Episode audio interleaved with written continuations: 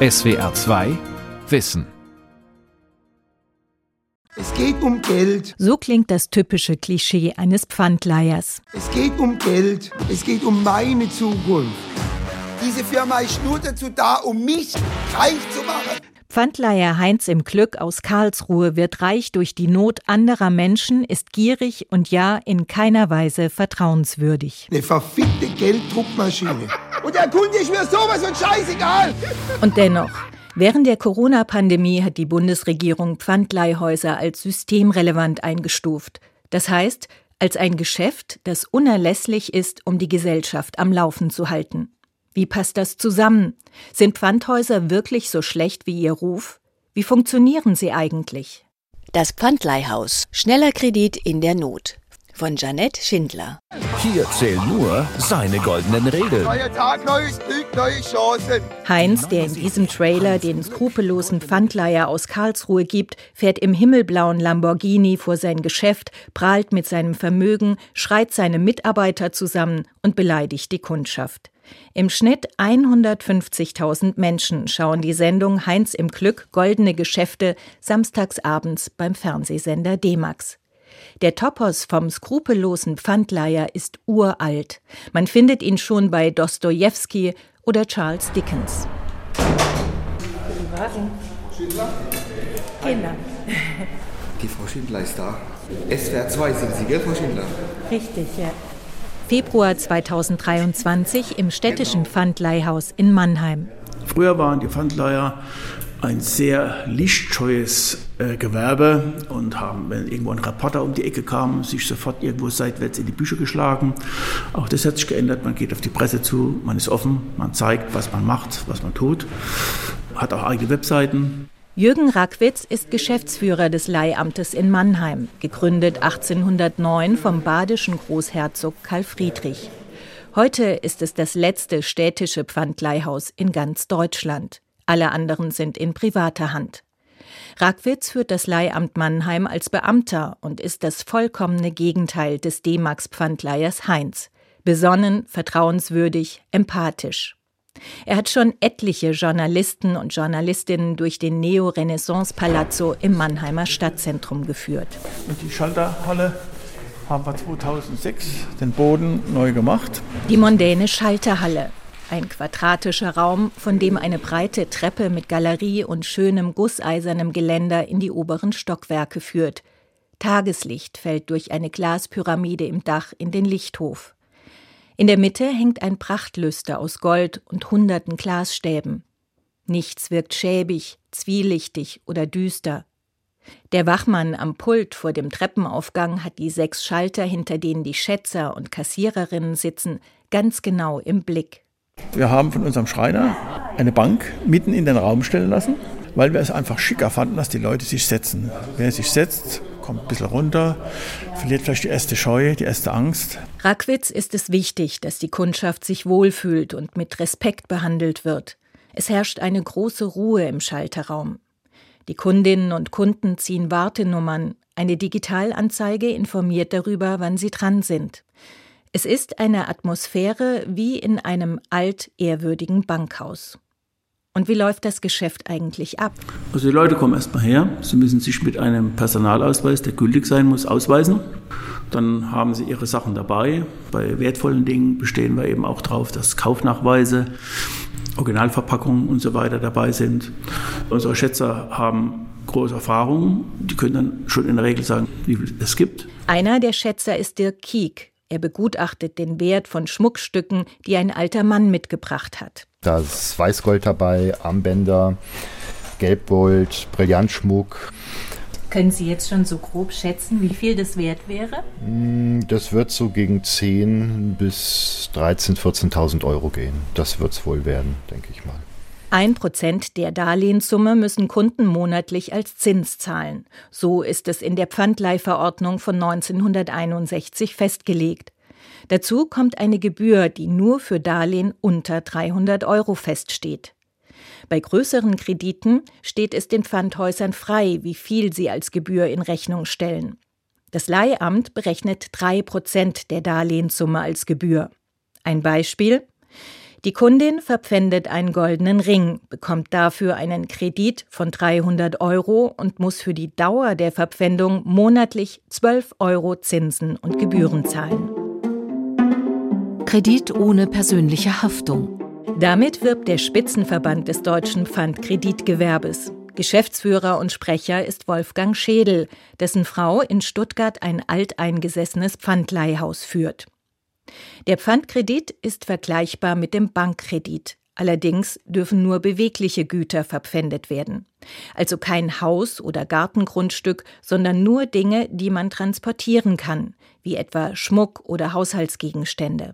Nur eine Besonderheit eben beim Pfandkredit haften Sie für das Darlehen die Zins und Gebühren ausschließlich mit diesem Pfand. Und was passiert, wenn der Kreditnehmer sein Pfand nicht wieder abholt und auch Zinsen und Gebühren nicht zahlt? Dann ist der Pfandleiher verpflichtet, in einer sogenannten öffentlichen Versteigerung, die nur durch einen Gerichtsvollzieher oder einen öffentlich bestellten und vereidigten Versteiger durchgeführt werden darf, dieses Pfand zu verwerten. Er muss also dann versuchen, in dieser Versteigerung einen Käufer zu finden. Wenn ihm das nicht gelingt oder nur zu einem Preis, der unterhalb des Darlehens der Zinsen und Gebühren liegt, dann trägt diesen Verlust der Pfandleiher, weil diese Besonderheit besteht, dass der Kunde nicht persönlich haftet. Ja, man muss so beleihen, dass das Risiko für den Pfandleiher überschaubar ist. Das ist die eine Sache. Aber hier im Leihamt, im öffentlichen Pfandhaus, stellen wir dem Kunden immer die gleiche Frage, wie viel brauchen Sie denn? Das heißt, wenn ein Pfand zum Beispiel 100 Euro bringen würde, aber er braucht 50 Euro, sagen wir, machen Sie doch 50 Euro. Dann muss er auch nur für 50 Euro Zinsen und Gebühren bezahlen. Das Risiko ist dann geringer, dass es versteigern lässt. Hat sich bewährt.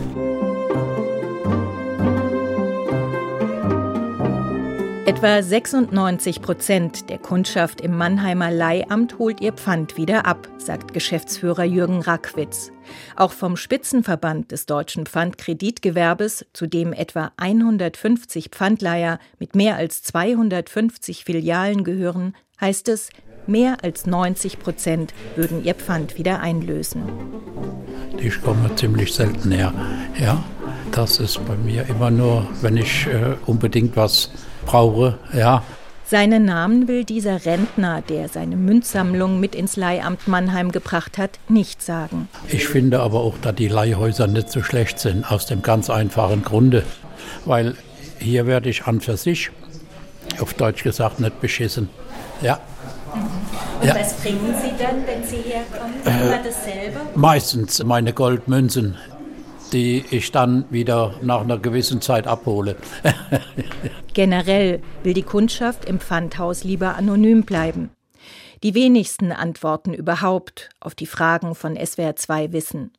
Nicht umsonst befinden sich Pfandleihhäuser oft im selben Gebäude wie Fachärzte oder Anwälte. Wer hierher kommt, könnte also einfach einen Arzttermin wahrnehmen. Diskretion hat oberste Priorität. Ein Pfandleiher fragt erstmal niemanden, ob er in sozialer Not ist. Das geht mich nichts an. Ein Pfandleiher gibt für den Wert des Gegenstandes ein Darlehen. Das haftet auch fürs Darlehen. Wie es dem Menschen geht, kann er mir erzählen, wenn er das will. Wenn er es nicht erzählen will, muss er es nicht erzählen. Wer verpfändet einen Gegenstand und aus welchen Gründen? Sind es mehr Männer oder mehr Frauen? Sind die Kunden jung oder alt? Zur Klientel der Pfandhäuser gibt es kaum Statistiken oder Forschung. Die letzte Studie ist rund 20 Jahre alt. Im Jahr 2004 hat der Soziologe Norbert Dischinger am Institut für Soziologie der Universität Magdeburg 4000 Kundendaten des Leihhauses Nürnberg analysiert. Ergebnis? Der typische Leihhauskunde ist männlich, deutsch und nicht arm. Und die allermeisten Kunden kommen nicht, weil sie überhaupt kein Geld mehr haben, sondern weil es unkomplizierter ist als bei der Bank, sich einen kurzfristigen Kredit zu verschaffen. Ja, also der Begriff letzte Rettung Pfandhaus, letzter Ausweg Pfandhaus, das ist ein Begriff, den die Journalisten gerne benutzen. Und genau das regt Rackwitz schon lange auf. Gegen diese Zuschreibung verteidigt er das Pfandhaus und auch seine Kundinnen und Kunden. Es klingt gleich ein bisschen so als wenn da das Leben zu Ende wäre und als wenn da irgendeine große Klippe sich auftun würde. Das ist nicht so. Das Pfandhaus gibt es seit Hunderten von Jahren. Es funktioniert seit hunderten von Jahren und wird die Menschen einfach schnell Geld brauchen, suchen sie eine einfach schnelle Lösung, die für sie überschaubar ist, risikolos und wo sie sich nicht verschulden. Aber das Pfandleihhaus ist auch immer ein Seismograph der wirtschaftlichen Situation im Land. Während der Corona-Pandemie und im Lockdown brauchten Freiberuflerinnen und Gastwirte, Künstler und Friseurinnen kurzfristige Finanzhilfen. Die Läden und Geschäfte mussten geschlossen bleiben, aber die Kosten liefen weiter. Und seit Frühsommer 2022 beobachtet Verbandssprecher Schädel wieder eine spürbare Belebung des Geschäfts. Die Folgen des Krieges in der Ukraine, die gestiegenen Energiekosten, die Inflation bringen viele Menschen in finanzielle Schwierigkeiten. Das Leihamt Mannheim verbucht zeitweise bis zu 30 Prozent mehr Umsatz als vor dem Krieg, erzählt Rackwitz. Es kommen nicht nur Menschen, die üblicherweise ins Pfandhaus gehen, sondern Leute, die bisher noch nie da waren, Gewerbetreibende, Handwerker, Selbstständige und auch Leute, die normalerweise mit dem, was sie verdienen, gut hingekommen sind es ist sehr gut, dass es das Leihamt in Mannheim gibt. Das rettet ganz viel, manchmal. Eine gut gekleidete Frau steht an der Kasse. Sie holt zwei Ringe und ein Kettchen ab, die sie vor Monaten ins Pfandhaus gebracht hatte. Warum sie diesen kurzfristigen Kredit brauchte, will sie nicht sagen. Sie schäme sich nicht dafür, ins Pfandhaus zu gehen, könne aber verstehen, dass viele Menschen es anders empfänden. Ja, also es ist trotzdem sehr unangenehm, weil man natürlich sich auch nicht von den schönen Sachen trennen möchte. Ne? Und dann, ja, also und jetzt bin ich sehr froh, das wieder zu haben. Bin ich ganz stolz. Ja. Der Schmuck der Kundin wurde in den Tresorräumen des Leihamtes sicher verwahrt. In den Geschäftsräumen sind lediglich in einer niedrigen Vitrine einzelne Schmuckstücke und Münzen ausgestellt aber hinter den dicken Stahltüren mit Alarmanlagen gesichert liegt noch vieles mehr. Ja, eigentlich alles. Technik, Spielsachen, Sammlergegenstände, Haushaltsgegenstände, Uhren, alles, was die Leute tragen können, bringt man ins Pfandhaus. Hätte die Kundin ihre beiden Ringe und das Kettchen nicht nach der vereinbarten Frist ausgelöst, hätte Pfandleiher Rackwitz noch einen Monat Karenzzeit verstreichen lassen müssen. Erst danach dürfte er das Pfand in die Versteigerung geben. Den Gewinn aus einer Versteigerung dürfen Pfandleiher nicht behalten, sondern müssen ihn an den Kunden oder den Staat auszahlen. Wenn also alles gesetzlich geregelt ist, woher kommt dann der schlechte Ruf der Pfandleiher? Dafür muss man weit zurückblicken. Dass Menschen Schmuck, Kleidung und Werkzeuge verpfänden, ist mindestens seit 3000 Jahren üblich. Private Pfandhäuser gab es schon im antiken Griechenland und im römischen Reich. Die Wiege der öffentlichen Pfandleihhäuser in Europa liegt in Italien im späten 15. Jahrhundert. Der Franziskanerorden gründete in dieser Zeit in der Lombardei Pfandhäuser unter dem Namen Monti Pietà, Berge der Barmherzigkeit. Ärmere Haushalte sollten so an günstige Kleinkredite kommen, denn private Pfandleiher verlangten oft horrende Zinsen. Das erste Monte Pietà wurde 1462 in Perugia eröffnet. Andere Städte folgten. Im Jahr 1500 gab es in Italien schon 130 Monti Pietà. Und im Gegensatz zu Banken wurden sie als Non-Profit-Organisationen gegründet. Jeglicher Gewinn, der beispielsweise aus Auktionen von nicht eingelösten Pfandobjekten stammt, sollte immer an die Schuldner wieder zurückgegeben werden. Die Historikerin Tanja Skamprax erforscht an der Universität Mannheim die Überlebensstrategien der arbeitenden Armen im Mittelalter. Das heißt, diese karitative Motivation, die hinter der Gründung der kommunalen Pfandleihanstalten steckt, die, würde ich sagen, ist ein wichtiges Unterscheidungsmerkmal im Bezug auf die Banken. Also im Mittelalter werden sie wirklich als sozialpolitische Innovation hm, dargestellt. Kleinkredite, Heute würde man sagen Mikrokredite, die Leihhäuser gegen ein Objekt als Sicherheit gewährten, spielten dabei eine entscheidende Rolle. Diese Objekte waren meistens relativ ähm, ja, wertlos, es waren häufig Haushaltsgegenstände, teilweise aber auch Schmuck, oder auch Waffen, Bücher.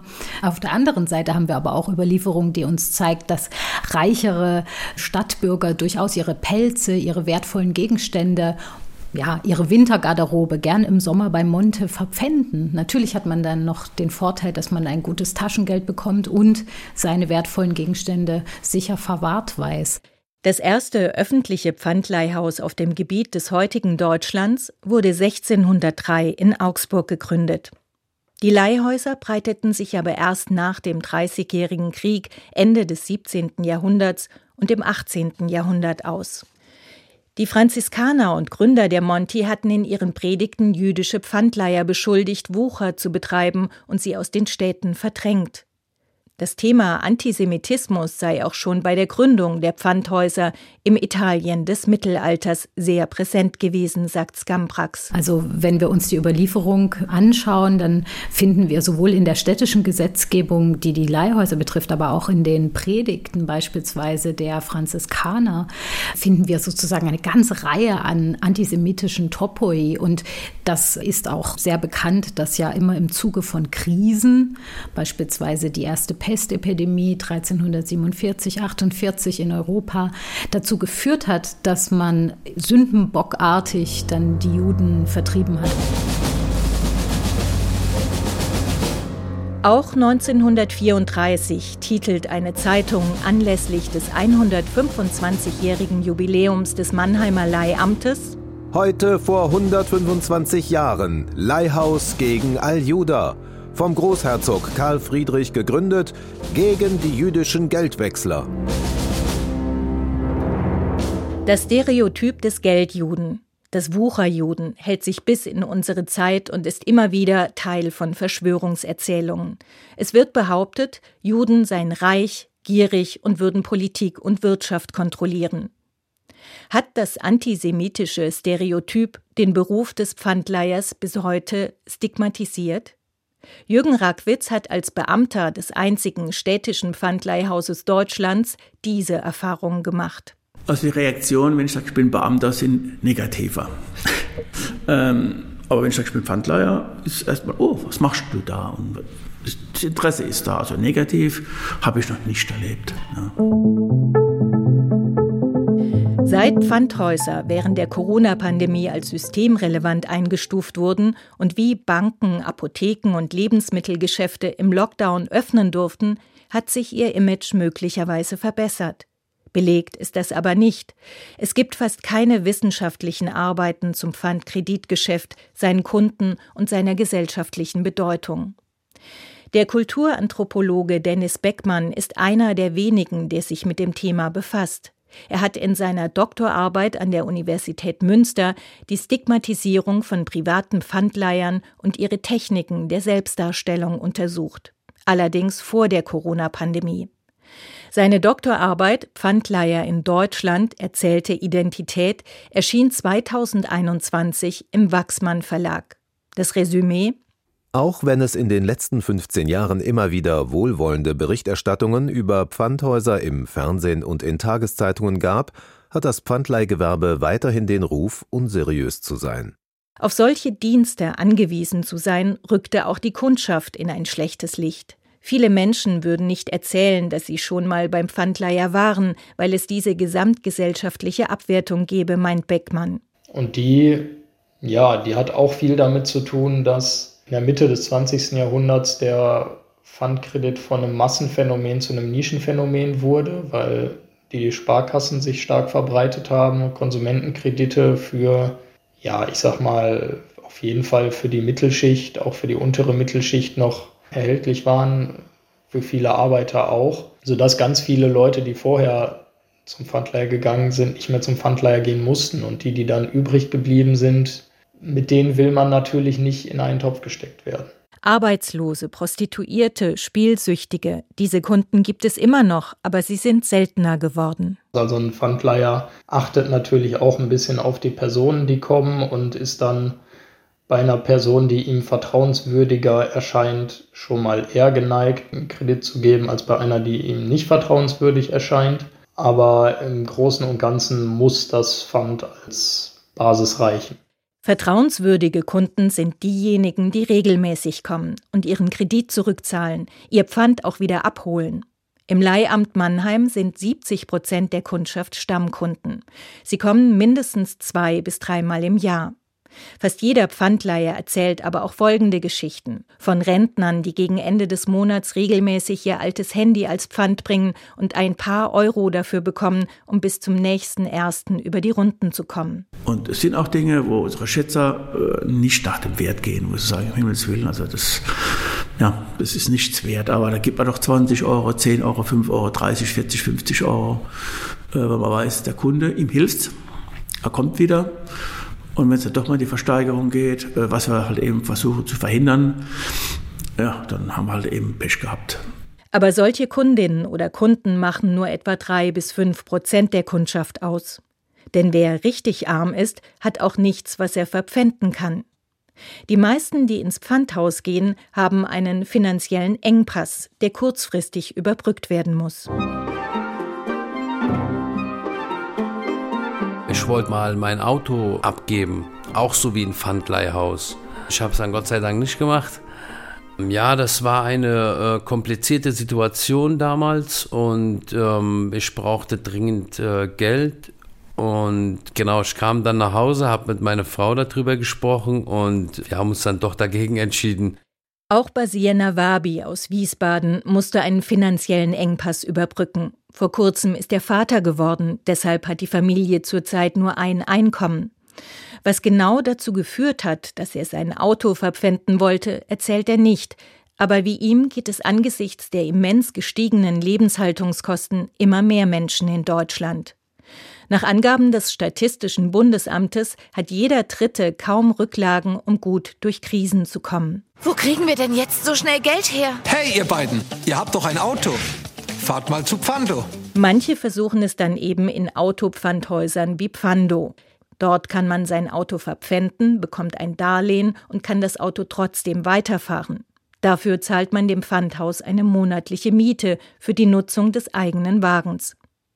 Wirtschaftsjournalist Philippe Rayon warnte Ende November 2022 in SWR1 Radioreport Recht vor solchen Geschäften. Wenn ich als Verbraucher wirklich blank bin, bei Freunden, Bekannten, Verwandten kein Geld mehr bekomme, die Bank mir nichts mehr gibt, bleibt mir nur die Möglichkeit Pfandleihhaus oder eben so ein Angebot wie das von Pfando, dann kriege ich erstmal das, was ich will, sofort Bargeld und kann trotzdem weiterfahren mit meinem Auto. Aber es ist wirklich sehr, sehr teuer. Ich äh, verkaufe mein Auto für in den uns bekannten Fällen gerade mal die Hälfte des Wertes. Ich zahle monatlich 10 Prozent davon zurück. Das ist ein Jahreszins von 120 Prozent hochgerechnet, also wirklich extrem teuer. Und ich habe zumindest nach den Verträgen noch nicht mal ein Recht darauf, am Ende das Fahrzeug zurückzubekommen. Gegen das Unternehmen Pfando laufen mehr als 100 Klagen von Kunden, die sich betrogen fühlen. Die Gerichte müssen nun jeden einzelnen Fall prüfen. In einem Fall hat der Bundesgerichtshof schon ein Urteil des Oberlandesgerichtes Hamm bestätigt. Pfando muss wegen sittenwidriger Geschäfte, also Wucher, dem Kunden Entschädigung zahlen. Pfando weist Wuchervorwürfe zurück und spricht von einem bedauerlichen Einzelfall. Verbraucherschützer fordern aber, dass die Pfandleihverordnung von 1961 überarbeitet werden muss, damit solche Praktiken unmöglich werden. Sie kritisieren, dass bei Darlehen über 300 Euro in der Pfandleihverordnung die Gebühren nicht festgelegt sind. Andrea Steinbach von der Verbraucherzentrale Rheinland-Pfalz. Also es ist natürlich was anderes, ob ich einen Ring verpfände für 1000 Euro oder meinen BMW für 20.000 Euro. Und da kommt natürlich die Pfandleiherverordnung von 1961 an ihre Grenzen. Und da wäre es natürlich total wünschenswert, wenn die eben auf die heutigen Gegebenheiten angeglichen wäre. Das wäre viel verbraucherfreundlicher und man würde da nicht in wucherähnliche Bereiche kommen. Daten darüber, wie oft Kunden in herkömmlichen Leihhäusern betrogen werden, hat die Verbraucherzentrale nicht. Solche Fälle werden als Betrug bei der Polizei angezeigt. Dort werden aber nur die Betrugsdelikte allgemein erfasst und nicht in welchen Bereichen sie stattfinden. Ich bin allgemein der Meinung, dass der Staat gerade bei genehmigungspflichtigen Gewerben stärker kontrollieren müsste. Es fehlt Personal vorne und hinten und bei der Kommune sind die Leute, die dort arbeiten, auch haben sie nicht diese Fachkunde. Es wird also nicht kontrolliert. Ja, die Kontrolle findet über den Kunden statt. Das heißt, wenn der Kunde merkt, äh, geht es nicht korrekt zu oder schwer übervorteilt, dann geht er halt. Er hat aber dafür schon mal quasi im wahrsten Sinne des Wortes bezahlen müssen. Verbraucherschützerin Andrea Steinbach rät den Kundinnen und Kunden, die etwas im Pfandleihhaus verpfänden wollen, erstens holen Sie sich Vergleichsangebote ein. Also die grundsätzlichen Gebühren decken sich weitestgehend, aber bei der Schätzung kann es natürlich eklatante Unterschiede geben. Zweitens, wenn es möglich ist, wenn Sie das Geld nicht in der Gänze benötigen, lassen Sie sich nicht die volle Kreditsumme auszahlen und nutzen Sie nur so viel Spielraum, wie Sie wirklich benötigen. Das erleichtert Ihnen natürlich die Rückzahlung. Und drittens, nutzen Sie die Möglichkeit der tagesgenauen Abrechnung. Achten Sie darauf, dass Sie zum Beispiel einen ja auf mehrere Monate ausgehandelten Kredit im Zweifel auch früher tagesgenau auslösen können. Obwohl Pfandhäuser seit Jahrhunderten Menschen mit schnellen Krediten versorgen und als systemrelevant eingestuft werden, tauchen sie in Statistiken kaum auf. Es ist schwer nachzuvollziehen, welche Finanzkraft hinter dem Gewerbe steckt. Aber klar ist, dass sich unser Konsumverhalten ändert und weiter verändern wird, meint Dennis Beckmann. Wofür werden Menschen im 21. Jahrhundert noch viel Geld ausgeben, was lange hält und was auch nicht modisch veraltet, ne? was auch nach 10, 15 Jahren noch verkaufbar ist? Schon heute kaufen sich nicht mehr alle Leute ein eigenes Auto oder eine eigene Bohrmaschine. Autos werden geleast oder anhand von Sharing-Konzepten geteilt. Nachbarschaftsinitiativen verleihen Werkzeuge.